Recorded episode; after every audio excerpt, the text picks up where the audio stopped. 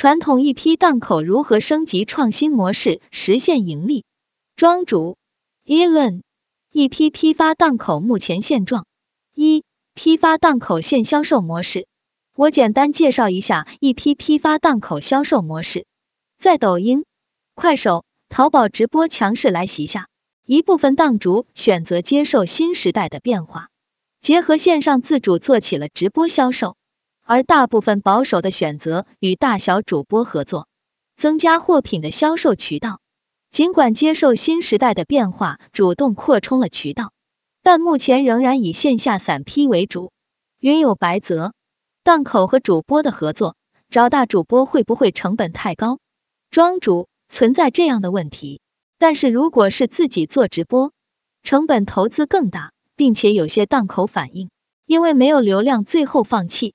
而主播自带粉丝，可以很快就变现，所以很多档口选择跟一些主播合作。云有白泽，没有粉丝基础的话，引流的确是个问题。但是长期来看的话，如果自己可以做起来，就是自己的私域流量，相比找主播合作，成本更可控，转化也相对会高一些吧。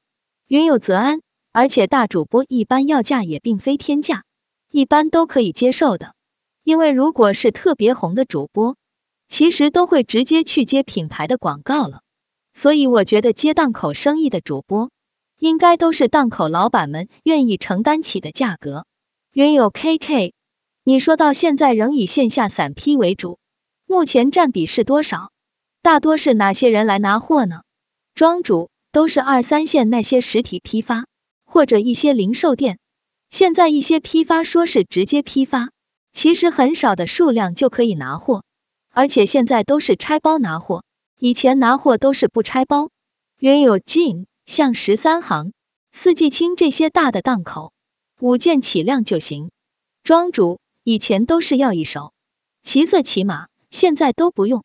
同质化也是有一部分原因，不在你家拿，在别家也可以拿到类似款式。现在客户也不会等，如果排单太久都会退单。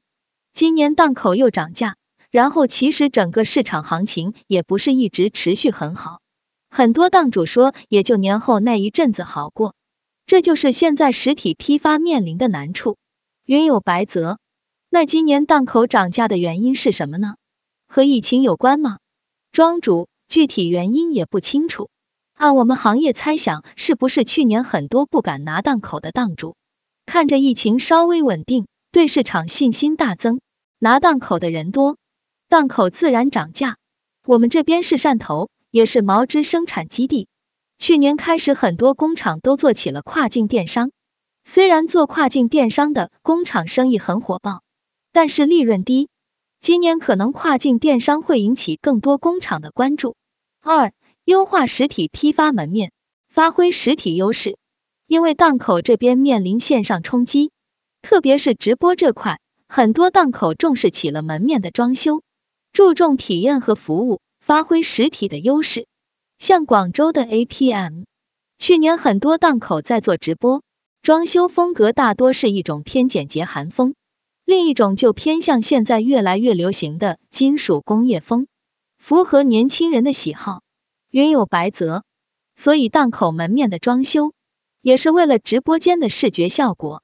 庄主。有一部分原因是有场地可以让主播来播，另外一大原因是因为现在拿货的人也会看装修，参考一线批发的装修，如果装修的好，给客户感觉是有实力和品味的。其实有一些档主会怕在档口直播影响实体批发，有一些市场是禁止在档口直播，像沙河南城今年是禁止在档口直播的。现在番禺那边有很多直播供应链基地。而实体批发现在要做的就是给客户好的现场体验。原有 KK，但是直播卖货的本质还是 B to C 吧，和你们原本的档口批发有所区别。关键还是两种不同的生意模式。来实体档口的客人主要是要拿大批量的货，需要和店主多方面交流货期、款式细节，目的性比较明确。而看直播的消费者看重体验，只是来逛逛。需要在款式和介绍上吸引他们，目的性不强。云有白泽，曾经听一个主播说过，在档口直播的时候，有些在店里的客人会讨价还价，被直播的观众听到不是好事。我觉得，即便是在档口直播，也要有个隔音好的地方做直播间。不过，如果观众能通过直播间看到档口的高客流，对观众的购物心理也是一个推动。就像线下购物，很多消费者都喜欢凑热闹，有种跟风的心态。原有 Jin，我也认为在档口直播看到客流量大，对消费者来说没太大影响。C 端顾客关键还是要看款式和价格。三、批发档口产品开发的模式。接下来。我来说说档口产品的开发模式。现在大部分档口都以公司模式运作，尽管是公司模式，也有聘请专业设计师，但在款式开发上还是以超款为主。在网络科技发达的时代，缺乏的不是找款的能力，而是在众多款式中，怎么筛选出适合自己定位的款式，加上自己的创意灵感，做出真正有价值的东西。服装设计师能否跟得上市场，落实到真正消费市场？云有则安，很多档口设计师都是直接改款，我觉得改款能力强才是更厉害的本事，也更适合大众市场。云有白泽，改款和超款的区别在哪里呢？庄主，超款就是一模一样打出来，改款就是在原有的基础上改出类似款，但现在市场的版基本都是超款。同质化特别严重，很多设计师目前都是以自己的审美加上流行元素去做，没有真正落实到市场，和商品不联动就很容易有矛盾。云有白泽，最近在群里看大家聊天，说到选款要懂商品，也要懂数据分析，但现在大多数设计师都不会数据分析，闷头跟风。我不知道大家有没有听过设计师介绍自己的设计系列。主要还是在说自己的设计思路和想法，而不是以消费的视角介绍。原有 KK 数据很重要，但占比只有一半，另一半仍然需要设计师对时尚的嗅觉，对潮流趋势做出预判。庄主市场或能否学习一下专业的品牌公司，有专业的买手团队分析市场信息，反馈给设计师，这样更精准开发，减少资源浪费。如何自我学习实现传统模式创新？一、学习新的渠道推广方式。大家觉得有什么渠道可以增加档口的曝光率？原有 KK，比如类似一千六百八十八的线上渠道，可以与品牌方建立深度合作。庄主，抖音直播我知道的有广州大源 DANSO 品质女装，这两个做的很不错，大家可以搜一下。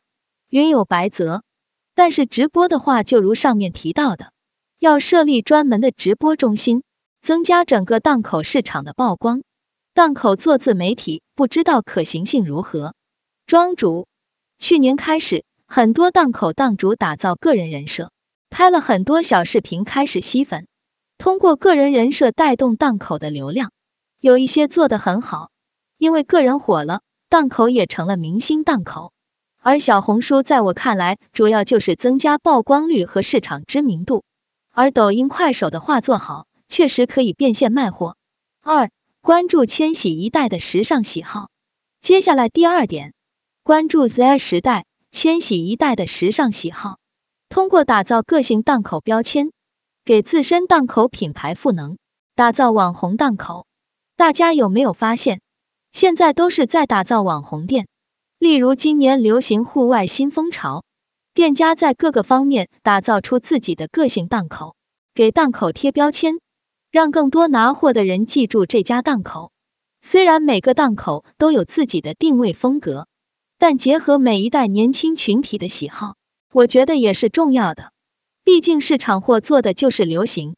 云有白泽，一般能吸引 Z 世代的网红档口都有什么特性呢？庄主。Z 时代都是紧跟时尚一代，喜欢新鲜事物，有自己的个性，所以做自媒体也是一种方式。三、产品开发思维的升级，在款式上的开发方面，设计师应该多落实到市场，以市场为导向，开发出真正有需求的产品，而不是以自我的审美去开发。很多公司的设计师设计能力是很不错的，但开发出来的款式要么太夸张，要么不符合市场的需求。而老板经常跑市场，关注市场，经过多年的历练，反而对款式的把握更加精准。在这个方面，老板有责任对设计师进行思维的升级。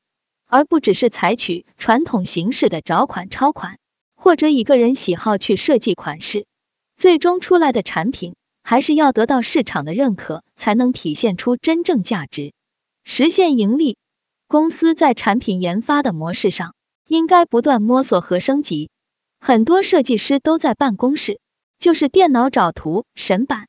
其实设计师走市场、逛市场真的很重要，有时候也要敢于创新。做一些特别的东西，对于市场批发有必要吗？